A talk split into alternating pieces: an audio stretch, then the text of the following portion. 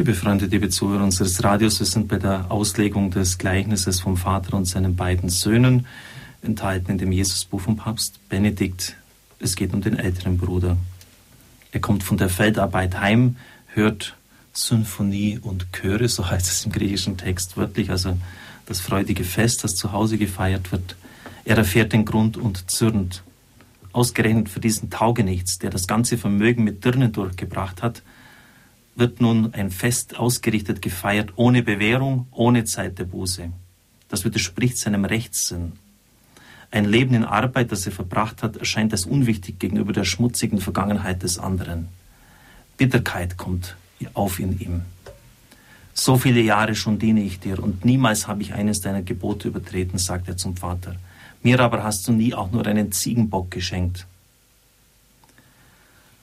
Auch ihm geht der Vater entgegen, genauso wie dem jüngeren Sohn. Er redet gut zu ihm zu. Der ältere Bruder weiß nichts von den inneren Wandlungen und Wanderungen des anderen.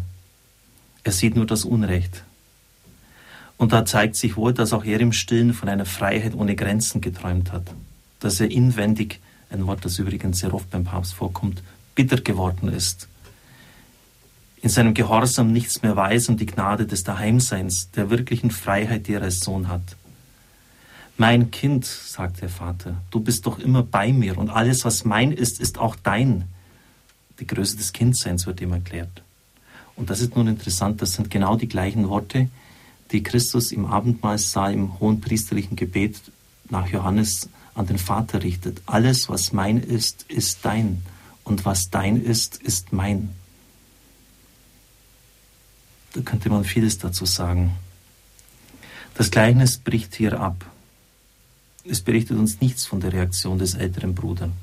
Es geht nun gleich in die Wirklichkeit über. Mit diesen Worten des Vaters redet Jesus den murrenden Pharisäern und Schriftgelehrten ins Herz. Sie empören sich über die Güte Jesu zu den Sündern. Nun wird vollends klar, dass Jesus seine Güte zu den Sündern mit der Güte des Vaters im Gleichnis identifiziert. Er spricht zu den Frommen. Das Gleichnis erzählt also nicht irgendeine nette Geschichte, sondern es geht um das Hier und Jetzt. Jesus wirbt um das Herz seiner Gegner. Er bittet sie hereinzukommen, sich mitzufreuen in dieser Stunde der Versöhnung. Diese Worte bleiben als bittende Einladung im Evangelium stehen. Paulus nimmt sie auf, er schreibt, wir bitten an Christi Stadt, lasst euch mit Gott versöhnen.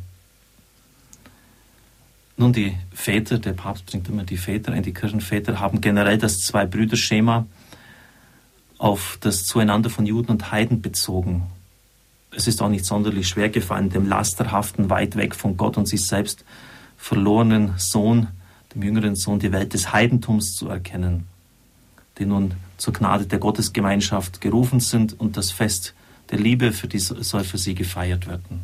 Und es fällt auch nicht schwer, in dem zu Hause gebliebenen Bruder das Volk Israel zu erkennen, das mit Recht sagen konnte, so viele Jahre diene ich dir schon, niemals habe ich eines deiner Gebote übertreten. In der einerlei Übersetzung wird abgeschwächt, niemals habe ich gegen deinen Willen gehandelt. Darum geht es doch gar nicht. Denn in der Torahtreue Israels erscheint eben dieser ältere Sohn auf. Niemals habe ich eines deiner Gebote übertreten. Darum geht's. Diese Auslegung auf die Juden hin, schreibt der Papst, ist dann nicht unberechtigt, wenn man sie so stehen lässt, wie man sie im Text auch vorfindet, als offene Zurede Gottes an Israel, die ganz in Gottes Händen steht beachten wir, dass der Vater des Gleichnisses die Treue des älteren Bruders nicht bestreitet und auch ausdrücklich seine Sohnschaft bestätigt. Mein Kind, du bist immer bei mir, alles was mein ist, ist dein. Falsch wird die Auslegung dann, wenn man daraus eine Verurteilung der Juden macht, von der im Text keine Rede ist. Wenn man so die Auslegung des Zwei-Brüder-Gleichnisses auf Israel und die Heiden als eine Dimension des Textes ansehen darf, so bleibt noch eine andere bestehen. Bei Jesus zielt die Rede vom älteren Bruder ja nicht einfach nur auf Israel, sondern auf die spezifische Gefährdung der Frommen, derer, die mit Gott en Regel im Reinen sind, wie Grelot sich ausdrückt. Niemals habe ich eines deiner Gebote übertreten. Gott ist vor allem Gesetz für sie. Sie stehen in einem Rechtsverhältnis zu Gott. Da sind sie mit ihm im Reinen aber Gott ist größer. Sie müssen sich vom Gottgesetz zum größeren Gott, zum Gott der Liebe bekehren. Den kennen sie nämlich nicht. In der Bitterkeit der Güte Gottes gegenüber wird eine innere Bitterkeit des geleisteten Gehorsams sichtbar, die die Grenze des Gehorsams anzeigt. Inwendig wären sie nämlich gerne ausgereist in die große Freiheit wie der jüngere Sohn. Es gibt einen stillen Neid auf das, was der andere sich leisten kann. Sie haben die Wanderung nicht durchschritten, die den Jüngeren gereinigt und ihn erkennen hat lassen, was Freiheit ist und was es heißt, Sohn zu sein. Und dann kommt ein Satz, über den man viel meditieren sollte. Sie tragen ihre Freiheit als Knechtschaft in sich. Sie sind nicht zum wirklichen Sohnsein gereift. Liebe Zuhörer unseres Radios, wir tragen die Freiheit der Kinder Gottes in uns. Das wurde mir heute auch wieder deutlich bei der Heiligen Messe in der Vorbereitung vielmehr, dass es jetzt auch um die Auseinandersetzung mit der Welt des Islam ging.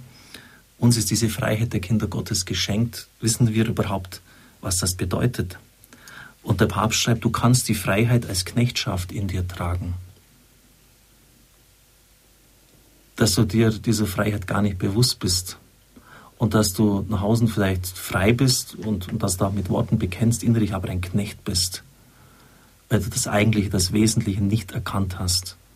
Das Sein im Vater, was das überhaupt heißt, dass dir alles geschenkt ist, die ganze Fülle. Was nützt es, wenn die katholische Kirche theoretisch von sich in Anspruch nimmt, richtig, wie wir meinen, dass sie die ganze Fülle hat, wenn wir selber an dieser Fülle aber völlig vorbeileben, das gar nicht ausschöpfen, uns Tode kritisieren an Dingen, die uns nicht passen, die Sakramente wie, wie selbstverständliche Beruhigungspastillen schlucken, wo sich gar nichts in unserem Leben ändert, dann lebt man die Freiheit als Knechtschaft.